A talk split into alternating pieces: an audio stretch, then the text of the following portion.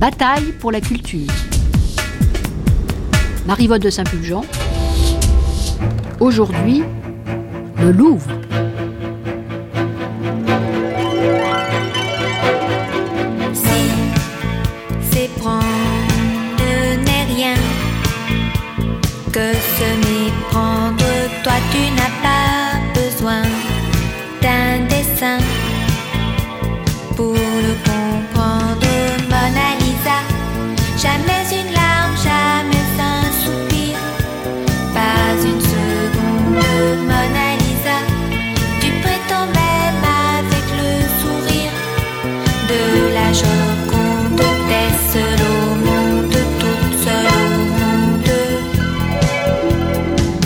Tous les grands chantiers, le plus cher au cœur de François Mitterrand aura toujours été le Grand Louvre, comme il l'a dit dans le bouillon de culture que Bernard Pivot a consacré aux grands travaux en 1995. C'est aussi celui qui rallie aujourd'hui tous les suffrages, bien qu'il ait débuté par une querelle très parisienne, celle de la pyramide dont Paye a coiffé son entrée. Le chantier du Grand Louvre a fait de l'antique et poussiéreuse institution napoléonienne un monde Louvre dont la puissance effraie désormais les autres musées nationaux. Presque un monstre par la taille et par sa fréquentation, sans doute le plus grand musée du monde et qui cherche pourtant à grandir encore. C'est aussi un chantier perpétuel, car les abondants crédits des grands travaux n'ont pas épuisé les besoins de rénovation et d'agrandissement du Louvre et sont aujourd'hui relayés par le mécénat international. En louant ainsi à prix d'or la marque Louvre pour leur musée d'Abu Dhabi, les Émirats arabes unis ont déclenché une polémique plus violente encore que celle de la pyramide et révélé quelques aspects dérangeants du nouvel équilibre économique du Louvre. C'est une structure humaine qui ne fonctionnait plus. C'est un très vieux musée. On raconte des choses extraordinaires. On raconte que l'intérieur et l'extérieur des vitrines n'étaient pas nettoyés au même rythme l'extérieur appartenait au monument, les vitrines au musée.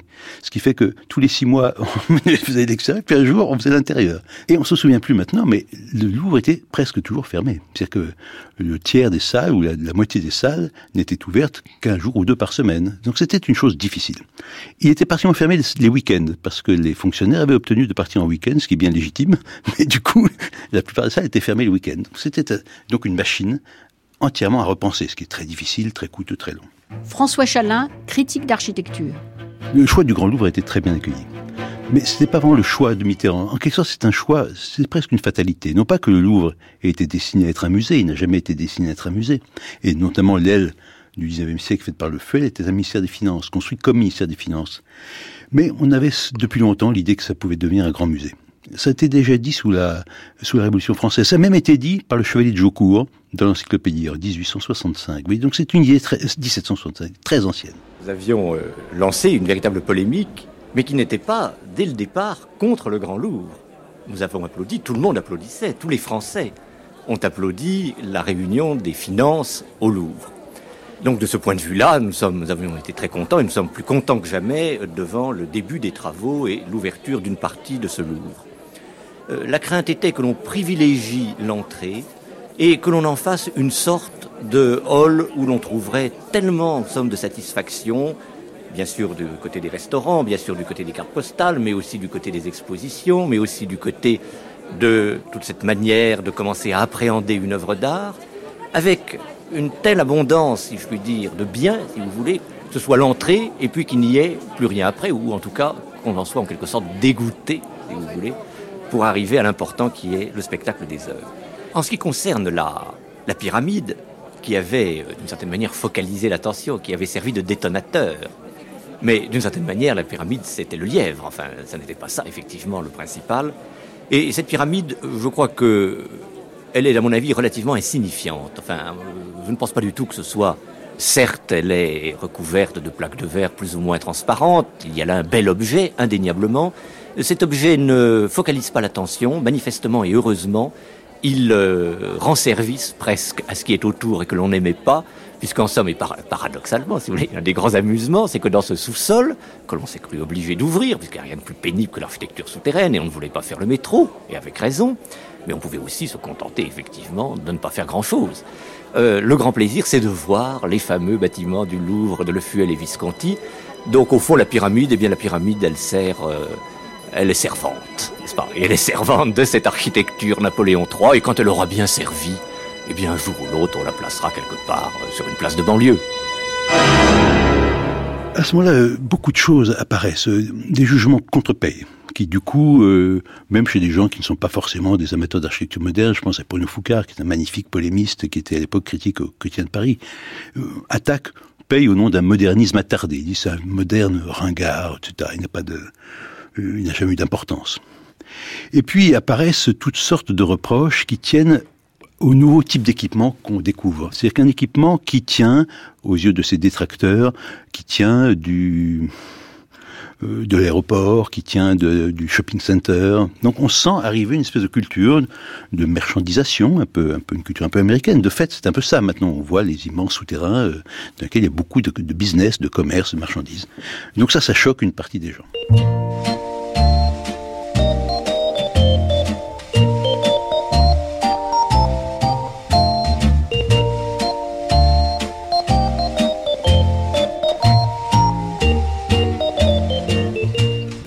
Dans le bouillon de culture euh, où euh, François Mitterrand s'explique sur les grands travaux en, mai 95, euh, il raconte que son projet, à propos des Tuileries notamment, était de reconstituer le grand axe entre le Louvre et la terrasse de Saint-Germain, projet des rois de France. On inversait un peu le, je dirais plutôt le, programme de Le tout en respectant euh, ce palimpseste de traces historiques, c'est-à-dire la construction très forte, très minérale de le nôtre, les plantations Napoléon III du XIXe siècle, et ce que demandait le public aujourd'hui, c'est-à-dire un jardin frais, fleuri, avec des chaises à libre accès, euh, facilement disponibles, pour pouvoir avoir une halte entre la visite des musées du Louvre, Orsay, l'orangerie, le jeu de paume, mais qu'également ce soit utile pour euh, les classes des écoles du quartier et des gens qu'ils traversent régulièrement. Puisque vous parlez des rois de France, ce qui symbolise le plus le jardin dit à la française, c'est son sol en stabilisé sur lequel viennent se poser, et c'est ce que j'aime et c'est ce que j'ai défendu, euh, aussi bien les arbres, les statues, les bassins, les terrasses que les promeneurs.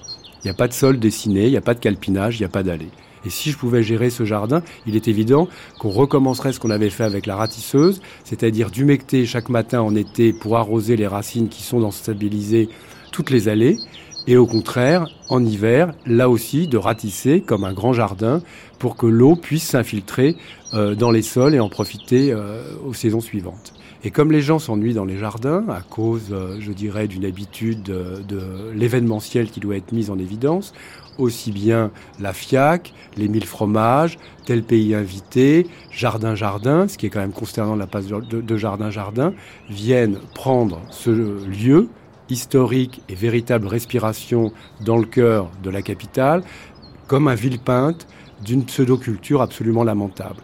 Et donc, pendant cinq jours, une semaine, on va avoir des montages de stands, d'installations, pour ensuite avoir une soirée privée, chic, qui interdit le, le public de venir se promener dans le jardin, et puis ensuite plusieurs jours de démontage qui altèrent totalement la structure des sols, qui sont devenus de plus en plus fragiles et dont la poussière du stabilisé vole absolument partout, jusqu'à, paraît-il, l'intérieur du Louvre, de l'orangerie, du jeu de paume.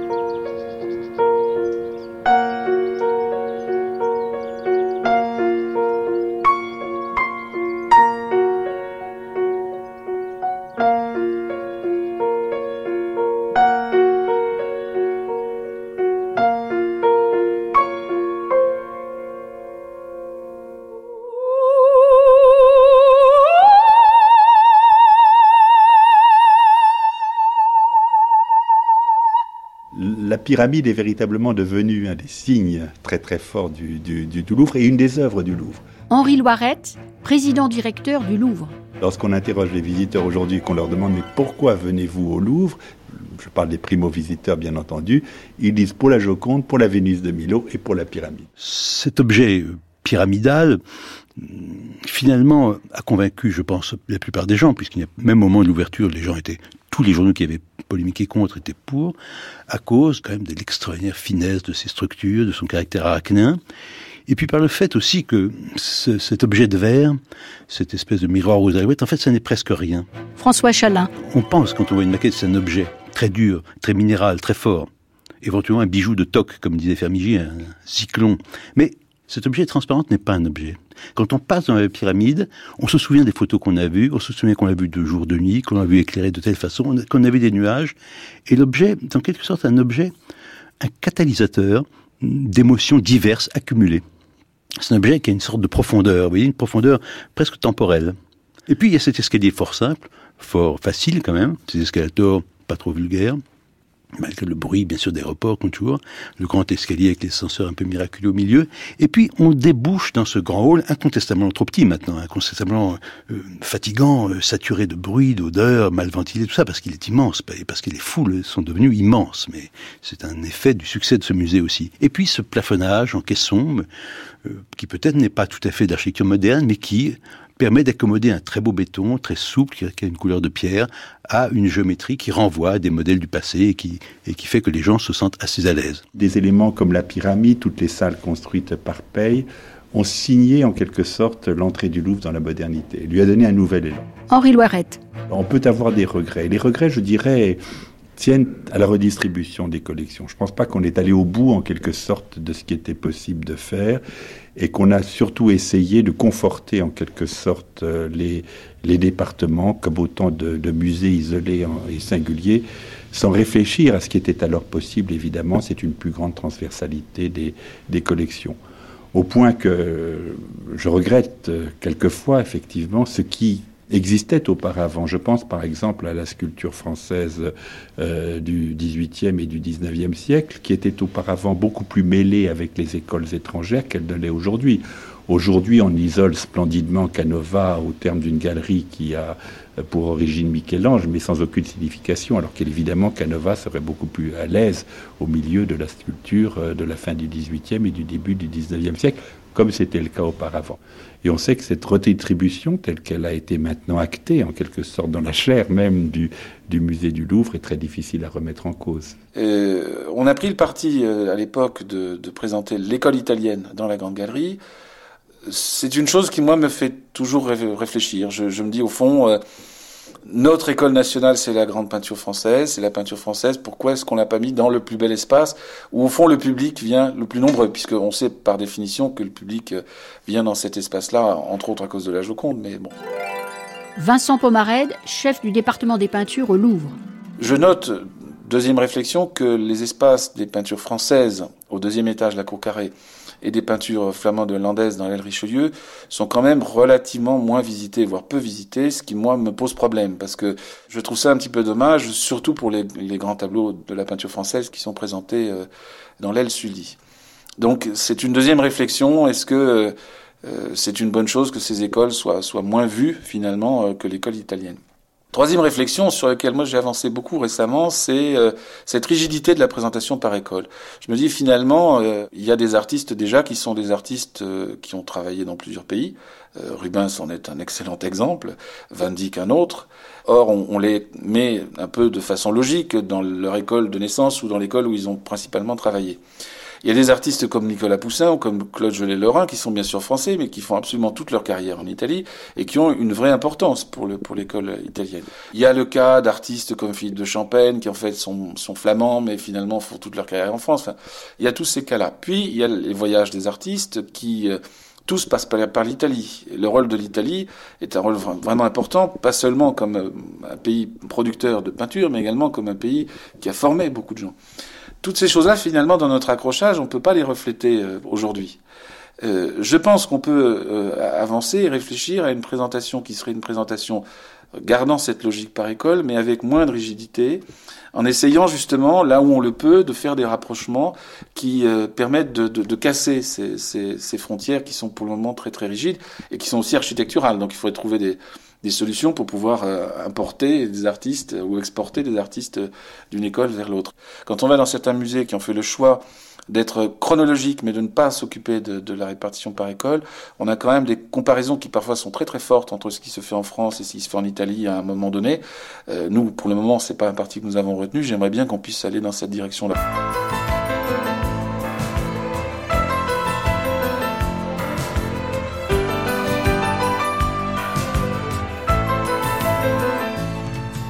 Alors le plus grand musée du monde, c'est vrai que la, question c'est sur quels critères? Vous savez, c'est je ne sais plus qui disait tel journal est le plus grand journal de France par sa dimension, ce qui n'était pas nécessairement.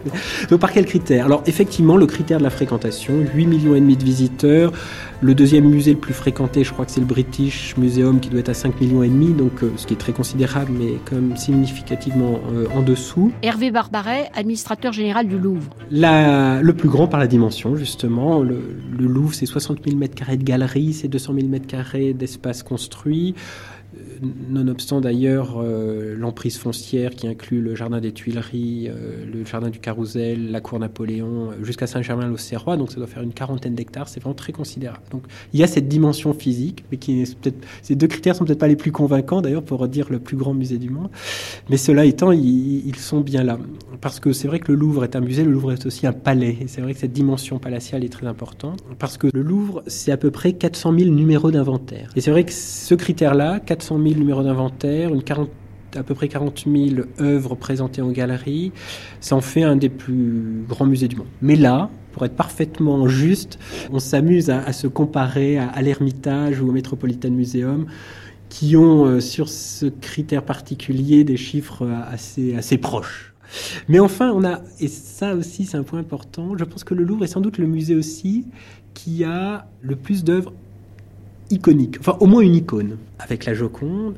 Est-ce que c'est le plus gros budget du monde pour un musée Oui, là, oui, là en termes budgétaires, euh, oui. Pour faire simple, le, budget du, musée du Louvre, c'est à peu près 200 millions d'euros en fonctionnement, une trentaine de millions d'euros euh, d'investissement annuel en moyenne. Et là, là oui, là, sur ce critère-là, euh, le, le, musée est le plus grand, puisque le deuxième, qui doit être le métropolitain, doit avoir un budget annuel de, l'ordre de 140 millions euh, d'euros. Il y a 10 ans, c'était simple, c'était la subvention d'État pour 75%, la billetterie pour 25%. J'exagère, un petit, un petit quelque chose euh, issu du, mécénat, mais c'était vraiment ça la, logique il y, a, une dizaine d'années. Depuis 10 ans, le Louvre a beaucoup évolué et aujourd'hui, ce, cet équilibre, hein, ce mix financier repose sur euh, trois grands pieds que sont, encore une fois, la subvention d'État pour une moitié, la billetterie pour euh, un, quart, on va dire, donc là on est déjà à 75%, et le dernier quart, c'est essentiellement des ressources propres issues soit du mécénat, soit euh, de l'exploitation de l'espace du palais, c'est-à-dire que il y a des restaurants hein, au sein du Louvre qui payent des, droits pour pouvoir euh, mener leur activité, ou il y a également tout simplement des, espaces qui parfois sont, loués à des entreprises, etc. Et donc ces recettes-là euh, correspondent à un gros quart euh, du budget de fonctionnement. Sur l'investissement, pour l'investissement aujourd'hui, les, recettes de mécénat correspondent à peu près aux deux tiers, voire même les trois quarts. Christophe Menin, chef du service mécénat au Louvre. Donc on peut aujourd'hui difficilement imaginer le train de vie du Louvre tel qu'on le connaît euh, sans mécénat, sans compter même les investissements, c'est-à-dire euh, certaines acquisitions d'œuvres euh, prestigieuses des trésors nationaux, complètement financés par mécénat, ou alors certains programmes de rénovation de salles, ou même, pourquoi pas, de, conquête de nouveaux mètres carrés pour présenter de nouvelles collections, qui sont maintenant très largement financés par mécénat, alors que le Grand Louvre, euh, rappelez-vous, c'était l'État le seul financeur, c'est l'État qui a tout financé à 100%. Aujourd'hui, ce temps est fini. L'ouverture l'année prochaine du département des arts de l'islam, sera financé euh, à 80% par euh, des, des, fonds privés que nous avons euh, recherchés à travers le monde. L'État, malgré tout, a, a, financé à peu près 20% hein, du coût de ce chantier qui est tout à fait euh, considérable. Mais le reste est ce 80%. Coût, ce coût est de combien? Il est de l'ordre de 90 millions d'euros, euh, si ma mémoire est bonne. Donc c'est un chantier très important. Donc le reste du financement a été euh, trouvé euh, de différentes manières auprès de différents mécènes potentiels. Vous avez d'abord des entreprises françaises hein, qui ont contribué, euh, puisque Total, Lafarge, la Fondation Orange, à des titres divers se sont investis sur ce projet très rapidement. Et puis des pays des pays très concernés par la culture qui est née dans l'État d'islam. donc nous avons un mécénat tout à fait essentiel du prince Al-Walid en Arabie Saoudite, qui a apporté 17 millions d'euros pour ce projet. Le roi du Maroc lui-même a participé largement, ainsi que d'autres États, Oman, euh, Koweït, euh, l'Ouzbékistan ont participé. Puis nous espérons encore d'autres mécènes, puisqu'aujourd'hui, il nous reste encore à trouver presque 10 millions d'euros pour boucler le financement de ce, de ce projet qui ouvre donc dans à peu près 18 mois. L'origine des œuvres d'art est souvent mystérieuse. Les enfants des rois de France étaient baptisés dans un magnifique bassin très précieux orné d'or et d'argent. On l'appelle le baptistère Saint-Louis. Pourtant, Saint-Louis n'y fut jamais baptisé, et ce bassin merveilleux venait de bien plus loin que la cour de France. On connaît le nom de son créateur. Il s'appelait Muhammad ibn al-Zan. Il vivait au XIIIe siècle, mais on ne sait pas s'il était syrien ou égyptien, ni comment son œuvre est parvenue chez les rois de France. Cette œuvre fascinante nous rappelle que l'art relie les hommes, quelle que soit leur culture, leur religion ou leur pays. Quelles sont les, caractéristiques de la collection du Louvre? Donc elle va des rivages de l'Atlantique, hein, euh, donc de l'Espagne et du Maghreb, euh, jusqu'à l'Inde. On a énormément renforcé notre section indienne, disons moghole, dans les dernières années. Et l'exception, c'est le Maghreb, parce que là aussi, historiquement, pendant longtemps, les collections d'art islamique du Maghreb étaient exposées au musée des arts africains océaniens. Sophie Macariou, chef du département des arts de l'islam au Louvre. Alors euh, une politique intelligente de dépôt euh, faite par le musée du Quai Branly vient réparer ça et donc maintenant on pourra évidemment montrer le, le Maghreb de façon euh, beaucoup plus digne face à l'Espagne avec lequel il fait pièce au moins à partir de la fin du XIe siècle. Et puis, bah, c'est une collection extrêmement diverse. Hein. Vous avez tous les types de supports. Vous avez évidemment euh, euh, une collection d'art du livre assez importante. Euh, des tapis. Il y a une vraie chose qui manque, qui n'a jamais été collectionnée par le Louvre. C'est resté au musée de la mode. C'est le textile. Donc, on a quelques textiles très très importants, mais en fait il n'y a jamais eu de volonté de créer une collection. Ce que, ce que je regrette pour ma part, mais maintenant c'est assez difficile à réparer. Et les bornes historiques de la collection? Alors bah c'est énorme parce que en fait euh, on va je dirais des débuts de la civilisation islamique. Alors sachant que c'est pas euh, au lendemain de l'Égypte en 622 qu'on se met à faire de l'art islamique hein, c'est une lente acculturation. On met le temps aussi à trouver à inventer des formes euh, esthétiques je dirais propres à ce monde. Donc disons dans le cours du, du, du, du 7e siècle au début du 8e siècle. Et on va jusqu'au 19e dans la présentation de nos salles, mais en fait un peu au-delà, puisqu'on a des collections euh, Kadjar, donc de l'Iran, euh, sous le règne de la dynastie qui précède les Pahlavis, avec une très très belle collection, en particulier de, de pages de manuscrits, euh, de portraits sur papier en particulier. Donc on va quasiment jusqu'à la fin du 19e siècle, mais c'est essentiellement pour l'Iran qui a vraiment une école de peinture très intéressante à ce moment-là. Pour la plupart des domaines, on s'arrête à la fin du 18e, grand maximum. Y a-t-il euh, des moments incontournables pour le public dans les collections que vous allez présenter au département des arts de l'islam? Il y a deux objets qu'on trouve toujours reproduits.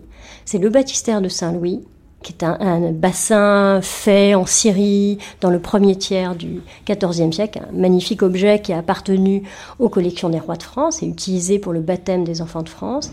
Et l'autre objet partout reproduit dans n'importe quelle publication, ce qu'on appelle la pixide, la boîte d'ivoire faite pour le prince Al-Mourira, hein, le, fils du calife, un des fils du calife Abdelrahman III euh, de Cordoue, euh, boîte faite en 968. Et comme par hasard, ces deux objets qui sont reproduits, mais absolument partout, sont tous les deux au musée du Louvre. Donc on a beaucoup pensé dans le projet euh, d'aménagement des espaces, dans le projet, je dirais, de médiation euh, autour des collections, à ces questions vraiment de, de civilisation, à des lieux où l'on pourrait euh, approfondir ce que j'appelle, mais avec des guillemets, des idées reçues, ou plutôt des idées toutes faites. Comment on peut essayer de nuancer des idées, même alors sur des questions proprement d'histoire de l'art, comme euh, l'absence de figuration en terre d'islam, bon, ça je crois que ça se démonte assez facilement, euh, ou bien sur c'est un art exclusivement religieux, on en est très très très très loin. Et puis après, il y a des questions très fondamentales pour arriver à comprendre ce monde qui est extrêmement complexe, qui est très très vaste. C'est le département qui couvre la géographie la plus vaste au musée du Louvre. Euh, dire que c'est pas le monde arabe, c'est bien plus grand que le monde arabe. On n'y parle pas qu'une seule langue, on n'est pas uniquement sunnite. Il n'y a pas que des musulmans qui vivent dans le monde islamique. Et surtout pas quand on pense par exemple au monde islamique au XIIe siècle. Il est majoritairement non musulman à ce moment-là. Les chrétiens, ils sont bien plus nombreux que les musulmans. Toutes ces choses-là, c'est des choses essentielles à dire. Je dirais pas seulement au grand public, parce qu'on on dit souvent ça avec une forme de mépris à peine voilée, mais à tout un chacun. Parce que si j'en parle à la plupart... Euh, euh, des gens, je dirais, de mon milieu professionnel, ils seront tout aussi surpris que le grand public. Le grand public commence avec eux.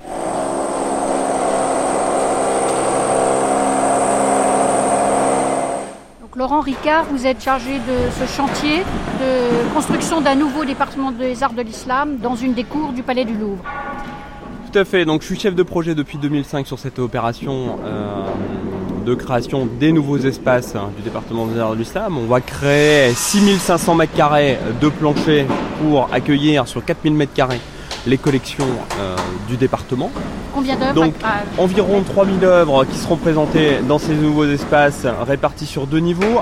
Donc on a pour réaliser ce chantier sorti de cette cour 25 000 m3 de terre et de gravats par uniquement ce point d'accès, donc euh, une noria pendant plusieurs mois pour pouvoir terrasser cette cour. Aura des façades dans cette cour qui fait 45 euh, mètres par 48 mètres de large. Donc vous avez en fait décaissé, c'est-à-dire creusé, à combien de mètres de profondeur? Alors on a creusé euh, dans cette cour entre 12 mètres et 15 mètres de profondeur pour créer une partie technique au niveau le plus profond à entre 12 et 15 mètres de profondeur, une partie d'espace de présentation des collections qui sera donc à 6 mètres de profondeur et une partie donc red cour euh, sur laquelle on se situe actuellement. Est-ce que vous avez déjà creusé aussi profond jusqu'ici dans les cours du Louvre Alors non, on n'avait jamais terrassé euh, aussi profond, même au moment des travaux du Grand Louvre pour l'espace sous pyramide. C'était combien de mètres On était à 9 mètres de profondeur, entre 9 et 10 mètres de profondeur. Ici donc on est euh, pour les parties les plus profondes à 15 mètres de profondeur dans la nappe phréatique avec une difficulté euh, supplémentaire, c'est de travailler également avec une présence importante d'eau de, la nappe phréatique. Ensuite, on réalise un dallage béton assez important de 60 cm d'épaisseur plus une centaine de micropieux, donc c'est-à-dire des ferraillages béton qui sont ancrés dans le calcaire et qui forment en fait une uniformité sur un dallage de 2000 mètres carrés et qui vont reprendre de socle, voilà, de socle très lourd euh, qui va permettre donc c'est un socle sur pilotis en quelque sorte. Voilà. Et qui va permettre de reprendre les poussées euh, les poussées d'Archimède qui euh, en cas de niveau de nappe phréatique un peu plus élevé que, que, la normale va permettre de reprendre ces pressions parce que la nappe phréatique aurait la capacité à faire soulever les nouveaux espaces. Donc là on a quelque part lesté la totalité de la cour et donc on est dans la cour, on voit euh, effectivement cette euh, structure métallique qui ressemble un peu à une, une voile. Alors le projet des architectes Mario Bedellini consiste à la création d'une tente plantée au milieu du désert.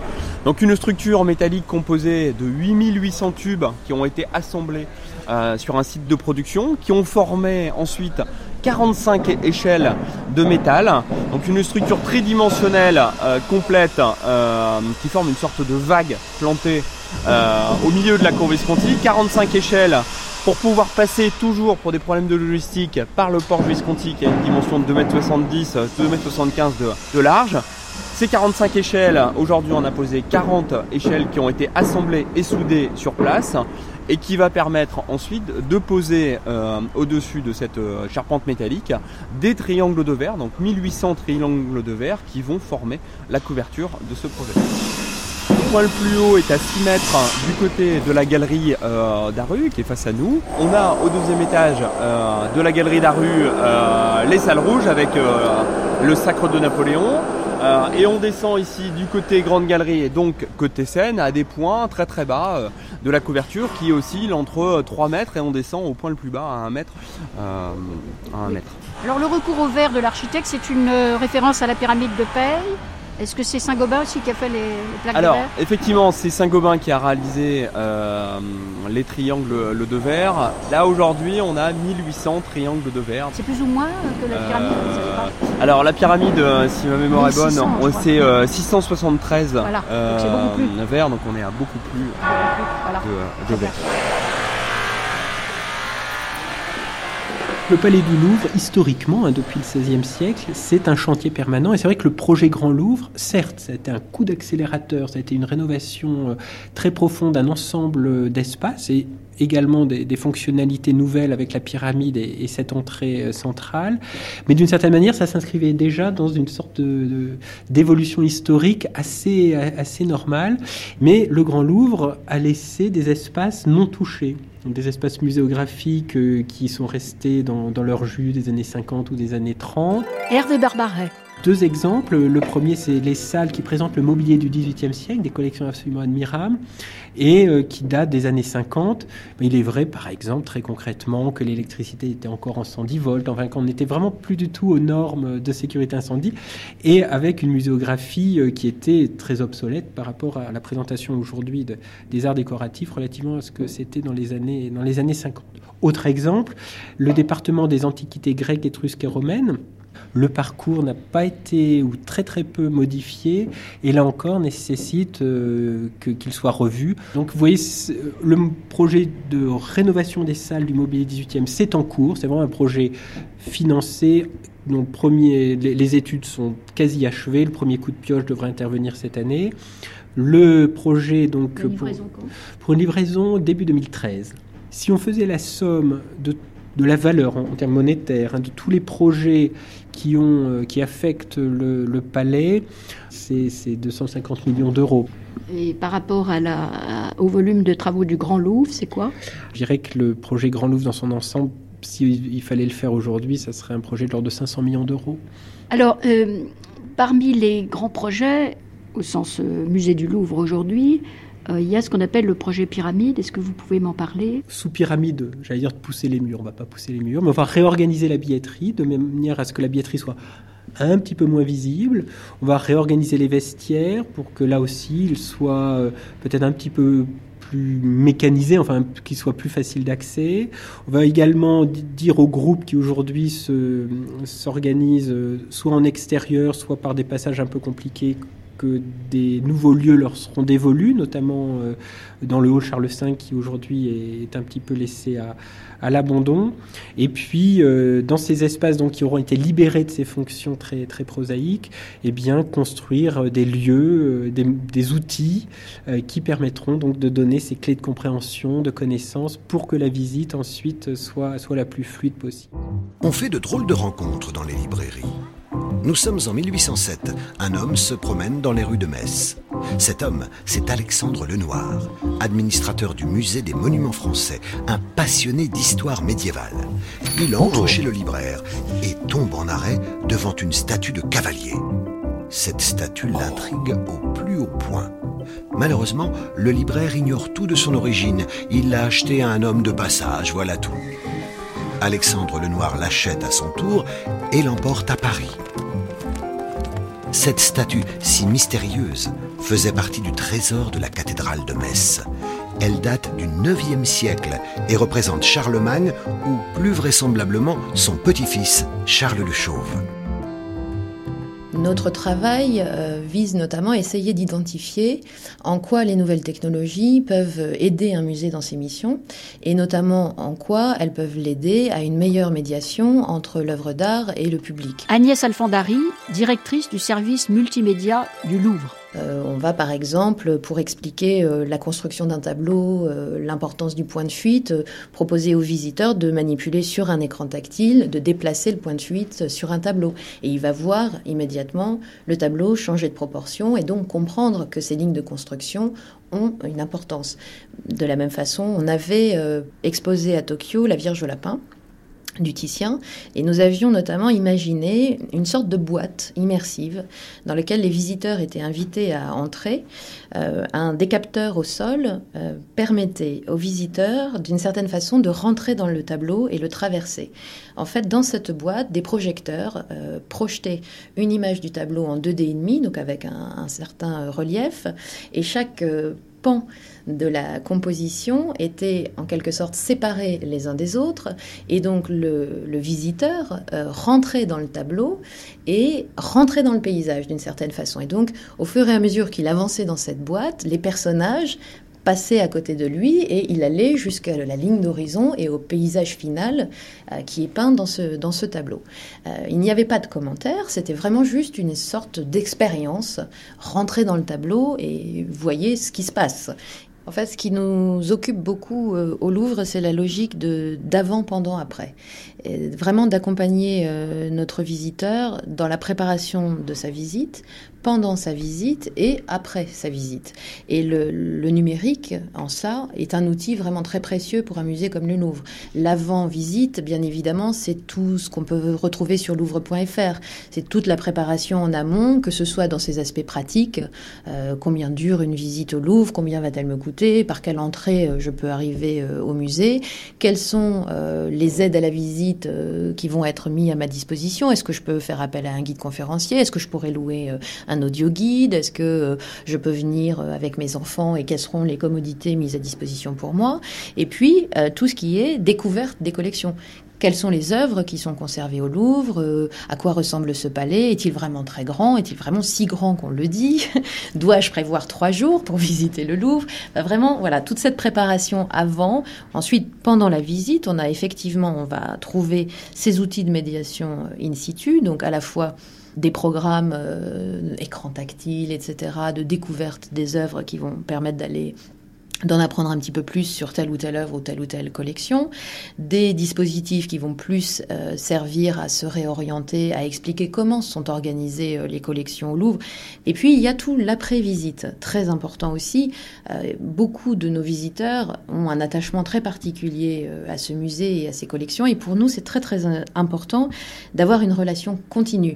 Et là on retrouve à nouveau le site internet et les offres mobiles qui vont permettre de prolonger la visite retrouver euh, les collections du Louvre. Louvre-FR aujourd'hui euh, met à disposition 2000 notices détaillées euh, des œuvres du Louvre et donne accès à la base des œuvres exposées, soit 35 000 œuvres. Il met par ailleurs également à disposition l'intégralité de la collection du département des arts graphiques et propose beaucoup de modules multimédia interactifs qui vont permettre d'approfondir ses connaissances. Et ceci sera d'autant plus enrichi très bientôt puisque en septembre de cette année, nous allons mettre en ligne une nouvelle version de Louvre-FR qui va encore enrichir euh, tout l'apport éditorial déjà présent euh, sur, ce, sur ce site, avec notamment un grand dictionnaire de l'histoire de l'art qui permettra donc d'avoir des définitions sur les grands mouvements, etc., les artistes, des biographies.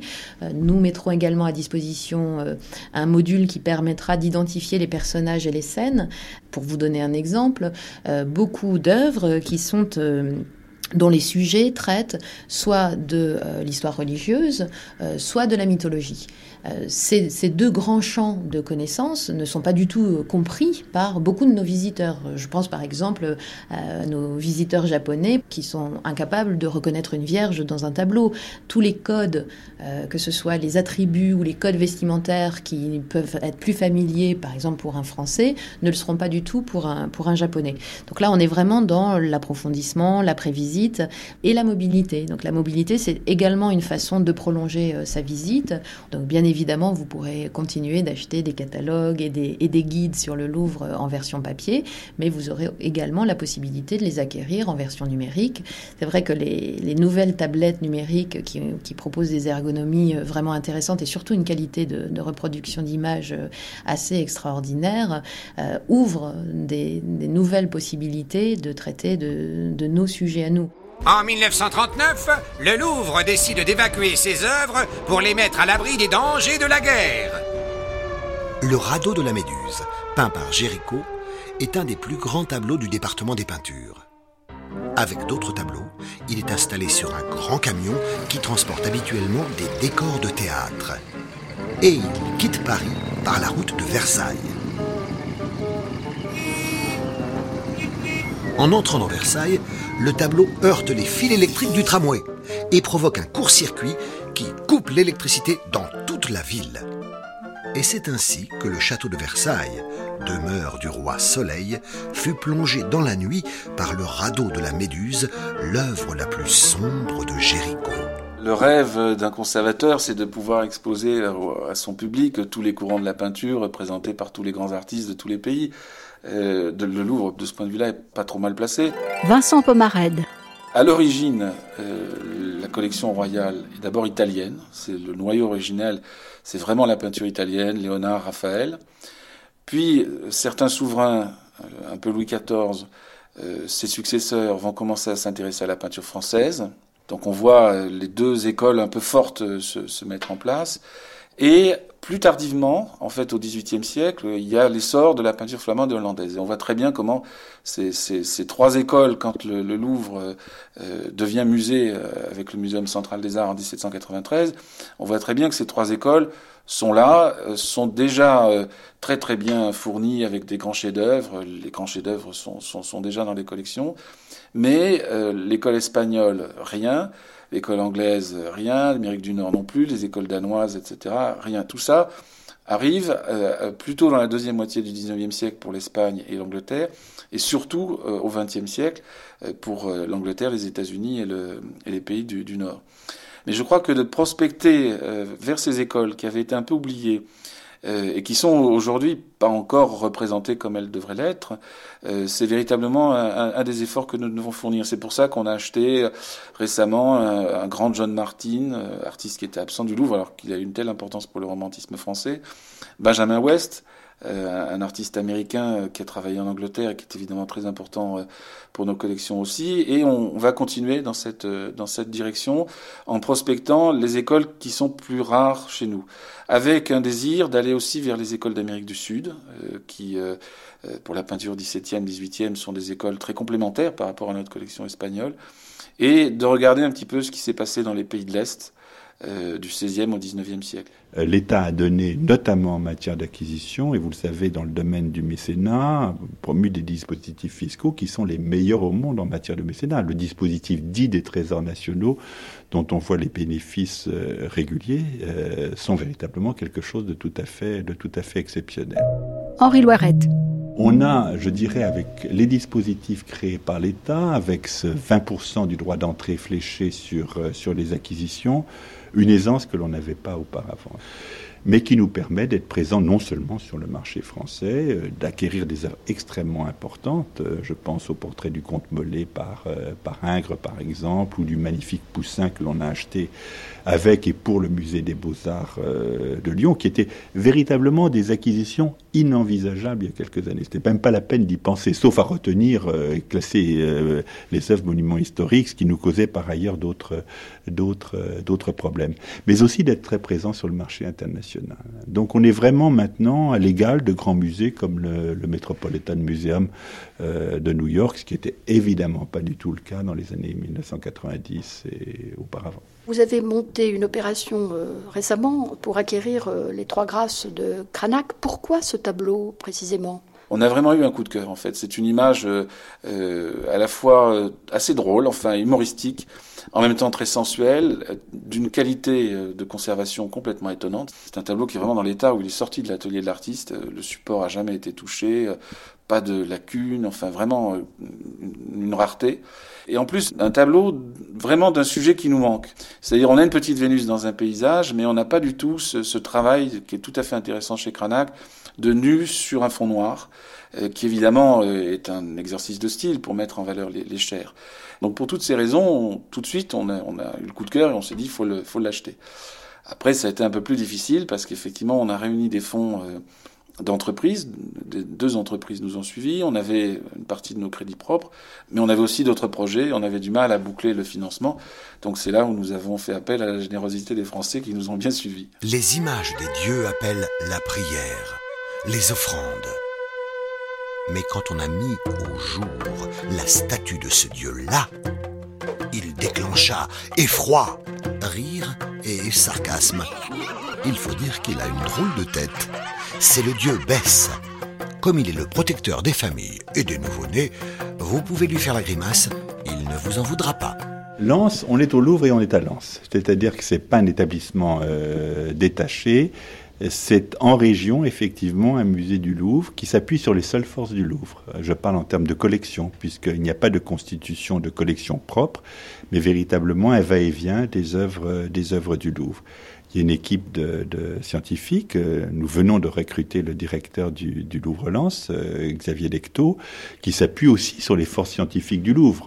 Couvrant tellement de domaines, je dirais, ne saurait constituer une équipe qui elle-même euh, irait de la plus haute antiquité jusqu'à à, à 1850. Donc on est bien au Louvre et en même temps on est en région. C'est-à-dire que c'est un musée qui a cette triple vocation, en quelque sorte, d'être un musée implanté à dessein dans le bassin minier, donc c'est un signe très fort en quelque sorte d'implantation ce, sur ce territoire qui participe d'une politique de revitalisation de, du territoire.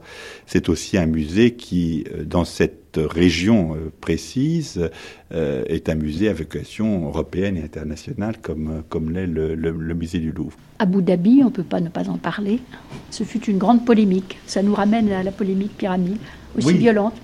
C'était une polémique extrêmement euh, violente, qui est peut-être euh, pas finie, qui a été posée, je dirais, alors même qu'on ne connaissait pas complètement ce qu'était le, projet, puisqu'il n'était pas encore euh, apparu en quelque sorte.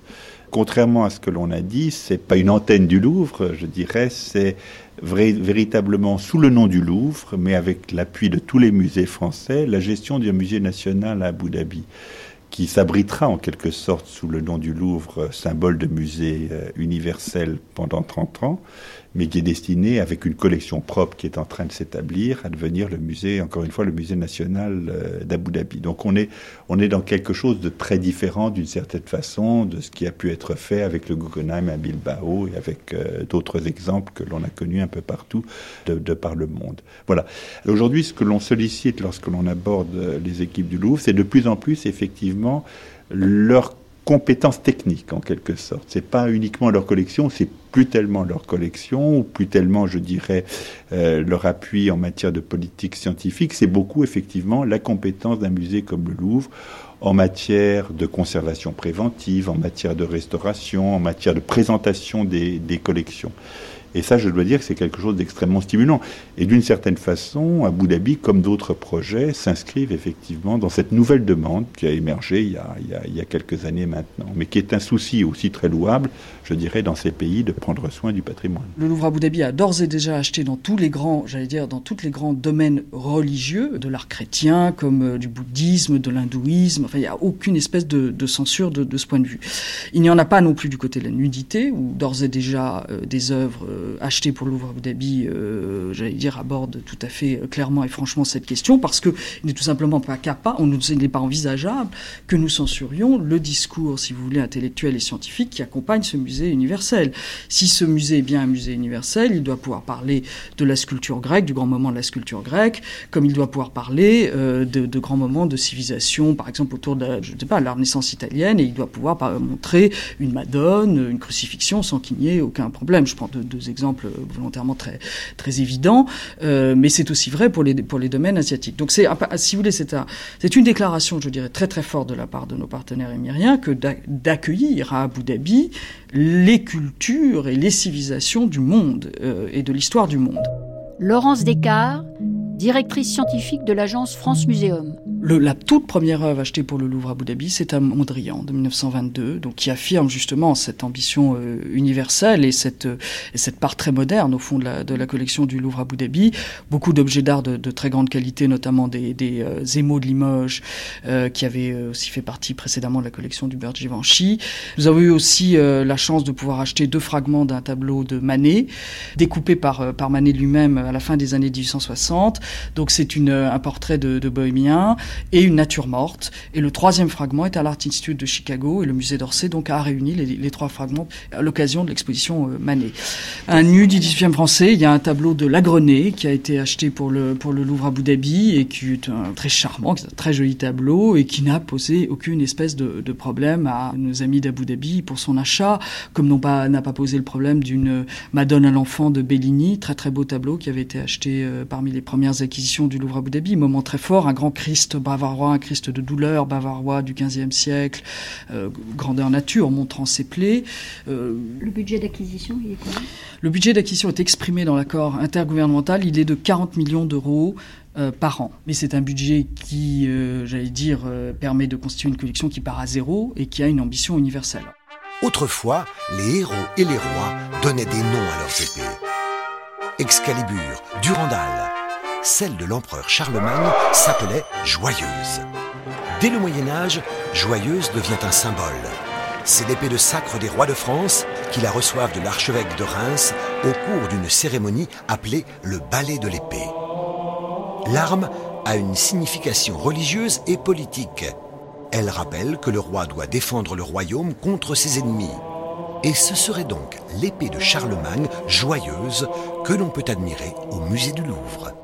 Le département des peintures a, beaucoup de chance puisque nous avons en projet euh, dans les années prochaines des, euh, des, expositions véritablement importantes. Nous avons une exposition autour de la Sainte-Anne de Léonard de Vinci euh, au début de l'année 2012 qui va faire découvrir au public la Sainte-Anne de Léonard de Vinci restaurée et en même temps qui va expliquer comment nous avons procédé pour cette restauration, et nous en profitons pour faire un, immense dossier autour de ce tableau qui a tellement euh, marqué l'histoire de la peinture.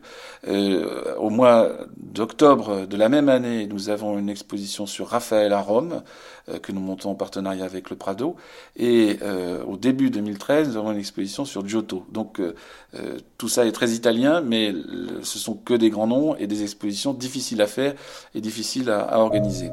Vincent Pomarède, chef du département des peintures au Louvre.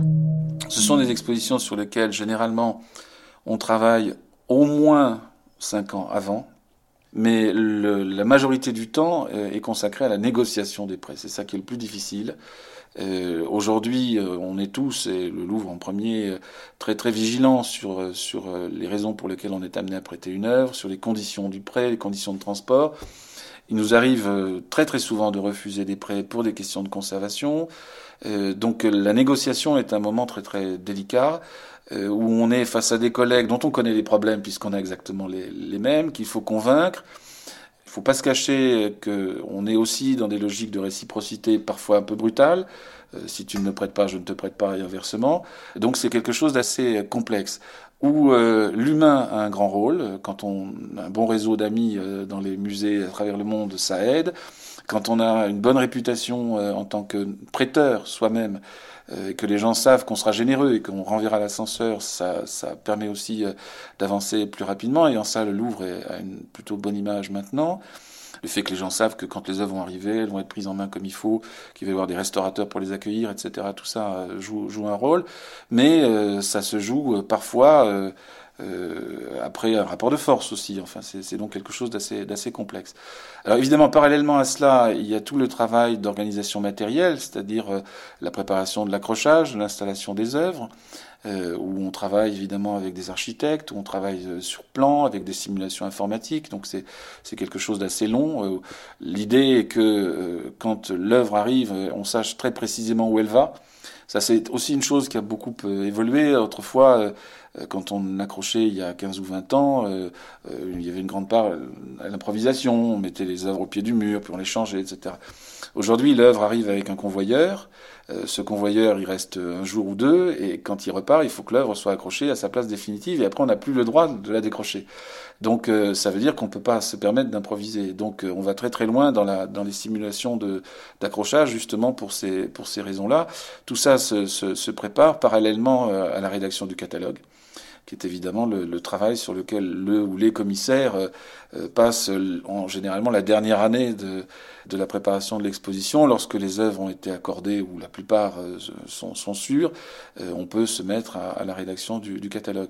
Donc c'est pour un, un, conservateur un moment euh, extrêmement dense, très angoissant, parce que les enjeux maintenant sont aussi des enjeux économiques, aussi des enjeux d'image.